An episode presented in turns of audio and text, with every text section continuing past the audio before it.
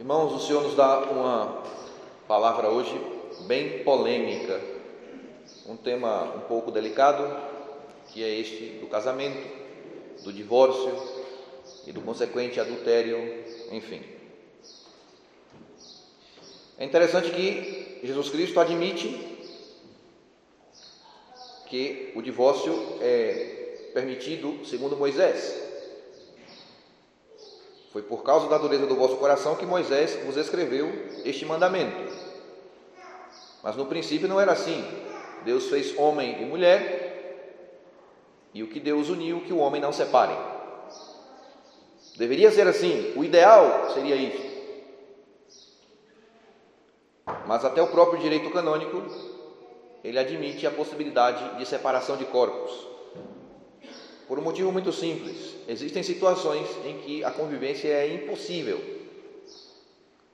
Situações em que um dos lados ou os dois lados corre algum risco, tanto físico quanto psíquico, e até os próprios filhos. Isso diz o direito canônico, eu não estou inventando nada. A igreja não fala em divórcio no sentido de se separar no fórum, essas coisas. Não, nesse, nesse sentido a igreja é muito prudente.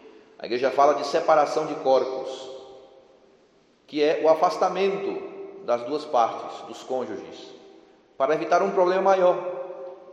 Imagina se a mulher, sobretudo porque as mulheres que são as mais é, vulneráveis nessas relações, muitas vezes.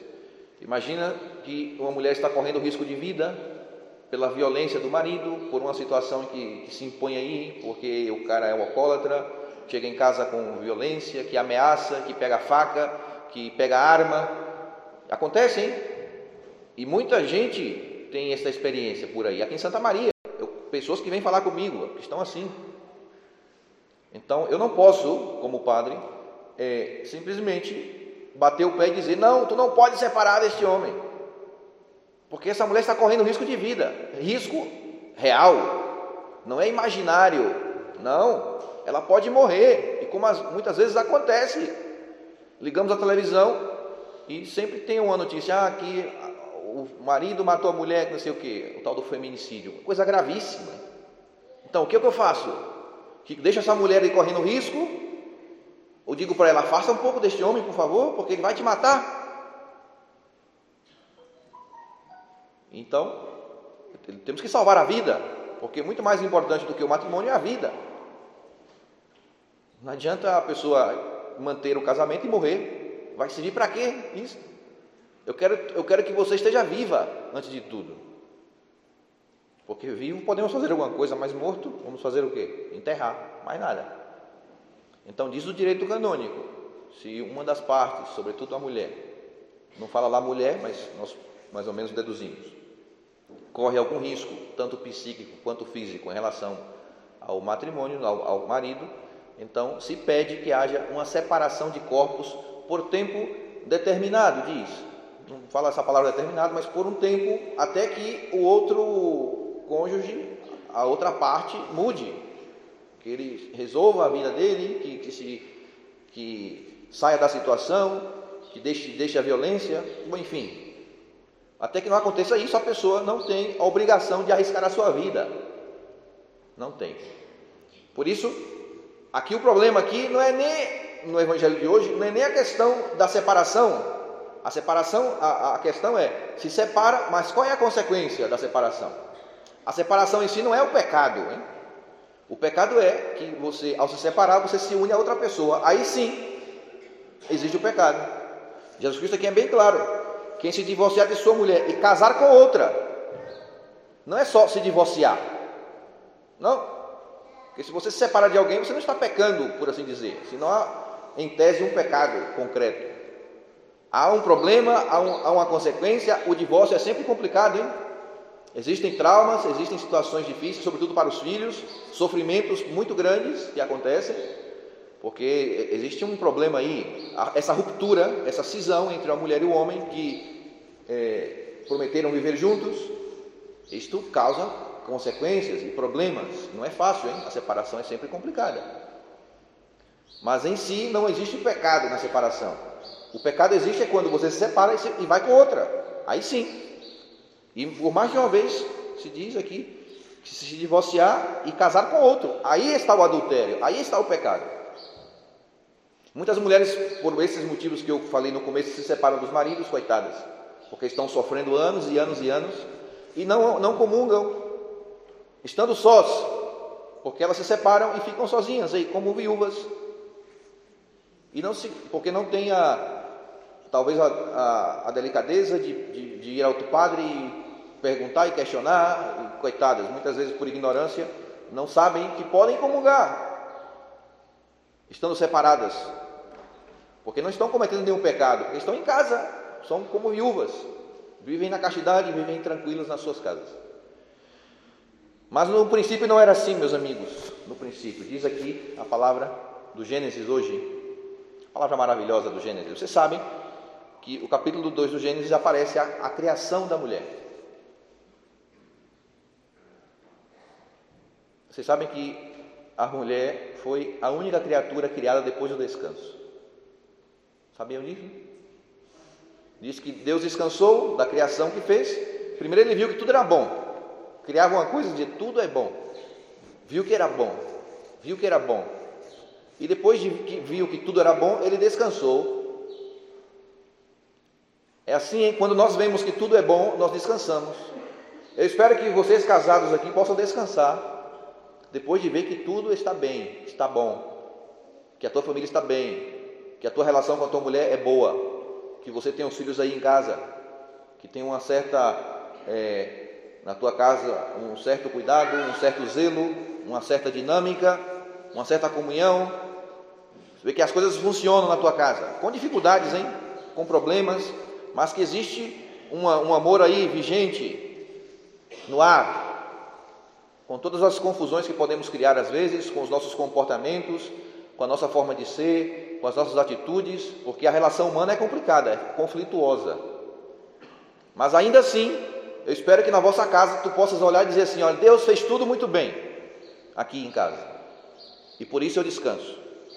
E quando eu falo do descanso, é interessante, porque, como, como disse já antes, a única criatura feita por Deus depois do descanso foi a mulher.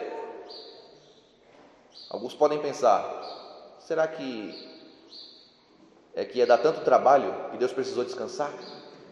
Assim, nossa, eu vou ter muito sofrimento aqui para fazer essa, essa criatura. Eu vou ter que descansar, vou pegar uma rede, respirar bastante, pegar uma com força, porque eu vou ter trabalho.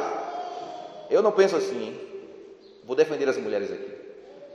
Assim, é que Deus queria caprichar tanto, vou descansar. Vou, vou repousar porque depois eu vou ter que fazer uma coisa muito perfeita. Vou aqui, vou caprichar.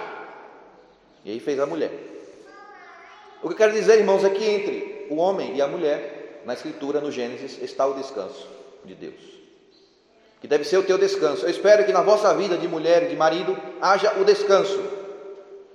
Porque se é só o inferno aí, então a criação não está manifestada. A criação de Deus, o pensamento de Deus, o desejo de Deus na vida do casal não está manifestada se na relação entre você e a tua mulher, entre você e o teu marido, não existe um descanso no meio, como quis a Escritura, como quis Deus. Se é só guerra, se é só briga, se é confusão, onde está o descanso? Onde está essa frase em que, em que tu podes dizer: Olha, tudo está bem aqui, ou não está bem nada aí, é só bagunça e confusão. Então, onde está o problema? Precisas ver, precisas pensar. Onde está o teu erro? O que tens que mudar tu para que tu experimentes com a tua esposa o descanso de Deus? Onde está? Cada um que assuma a sua, a sua realidade, assuma o seu pecado, assuma a sua responsabilidade diante de Deus. É importante isto, porque a tua vida está um inferno por tua culpa. O teu casamento está essa bagunça por tua culpa. Porque tu tens que mudar o teu coração, tens que se humilhar um pouquinho. Não sei se vocês sabem, mas não é só o descanso que está entre o homem e a mulher na, na no Gênesis, está também a árvore da vida. Hã? Podem olhar lá. Comecinho de Gênesis, segundo capítulo, que, que brota do chão, do solo, a árvore da vida, a cruz. Portanto, para que tu experimentes o descanso no teu casamento, na tua vida, é importante que apareça a cruz de Cristo, que é o que está te faltando. A cruz o que, que é? Entrar na história, na humilhação de cada dia, de saber que a tua mulher e que você são chamados a viver a humilhação de, de estar juntos, as bagunças que isso pode surtar, surtir, perdão. Mas se não aparece a cruz aí, não há descanso, porque Cristo descansou na cruz, meu amigo. Cristo, depois de tanto tempo aí, três anos de caminhar, de pregar, de fazer milagres, tanta dureza que, que experimentou, tantas injúrias que, que experimentou, tanta calúnia, tantos embates com os fariseus, com os mestres da lei, com os levitas, ele só descansou na cruz. Diz que entregou o Espírito. Fica imaginando Cristo na cruz entregando o Espírito, tipo, esse respiro dele. Expirou e entregou o Espírito. Pronto, descansei, meu Pai. Na cruz. Tu deves descansar na cruz hoje, que é a tua mulher, que é o teu marido. Portanto, que cada um aqui se converta. Que mude de vida. Que procure saber onde tem que ser criança. Olha que maravilha o evangelho de hoje. Primeiro fala do marido e da mulher, depois fala de ser crianças, que são os frutos do casamento, não? Pois bem, para que tu entres no reino de Deus, segundo a Escritura, tu tens que ser como criança. Portanto, tem que ser a pequena aí, a menor, a, a última na tua casa. O problema teu é este, é que aqui não tem ninguém pequeno aqui não. As tuas, as tuas confusões é porque tu quer ser o maior, tu quer ser, ter razão sempre. Tu está totalmente errado, completamente errado. Tu tens consciência disso. Tu sabes que estás equivocado, que a culpa é tua. Tu sabes que o problema do teu casamento é você que causa. Você sabe, mas você não é capaz de falar assim, ó, ponto. Vou mudar de vida, vou transformar a minha, o meu pensamento, vou fazer algo diferente, vou mudar, porque eu não posso. Mas a, o orgulho é um negócio tão violento, é tão brutal. A prepotência, a arrogância, que somos incapazes de baixar a cabeça, de falar assim, olha, mulher, tu tem razão. E vai seguir assim.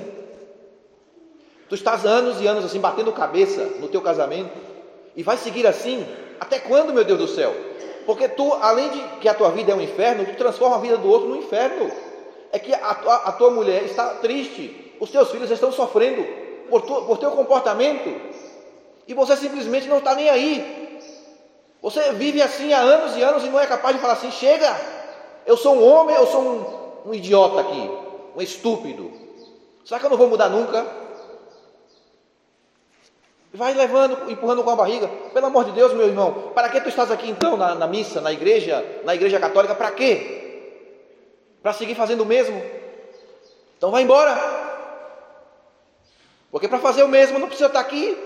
Tu podia estar dormindo um pouco mais, não? Chega cedo na igreja e a vida continua igual. O nome disso sabe o que é? Sabe como chama isso? Burrice.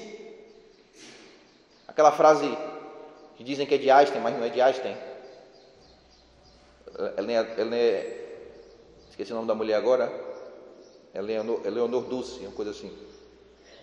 Ela diz que se você faz as mesmas coisas sempre e espera resultado diferente, você é um idiota.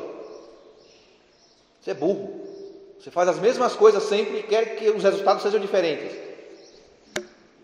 Nunca vai ser diferente, porque você faz tudo igual sempre, não muda estratégia, não muda nada, segue fazendo igual. Então, meu amigo, hoje, dia, que dia é hoje? 3, 3 de outubro de 2021, toma uma decisão na tua vida, no teu casamento, uma decisão drástica de homem, de verdade, de pessoas de palavra. Gente de palavra, porque o que falta aqui muitas vezes é palavra. A palavra é sim, sim, não, não. A partir de hoje eu vou mudar minha mulher. A partir de hoje eu vou mudar meu marido. Aquilo que te irrita, aquilo que te faz mal, eu vou deixar de fazer. Porque tu tens que levantar todos os dias e pensar assim: me me diz uma coisa, o que é que eu faço que irrita a minha mulher? Que coisa que eu faço que irrita a minha família, que destrói tudo aqui, que faz mal a todo mundo? Pois bem, a partir de hoje, não faço mais isso. Nunca mais. Tu és um homem ou és um, um rato? Pois cumpre a tua palavra aqui. Diante desse altar, diante de Cristo, diante dessa palavra, cumpre. Ou vai seguir sempre a criancinha E que se irrita, que fica bravinha, que não aceita, que bate o pé. Ah, toma banho, hein? Vai tomar banho. Tu não é sério, não. Você não é uma pessoa séria. Você é uma pessoa irônica, sarcástica. Você brinca com as coisas. Você tem 70, 60, 50 anos, 40, mas você é uma criancinha que brinca com as coisas, que brinca com o teu casamento, que brinca com tua mulher, que brinca com teu marido, que brinca com os teus filhos, que brinca com Deus. Segue brincando. Segue brincando. Não sei até quando. Coragem, meus irmãos. Que Deus nos ajude, hein? Que Deus nos ajude a entender esse mistério aqui.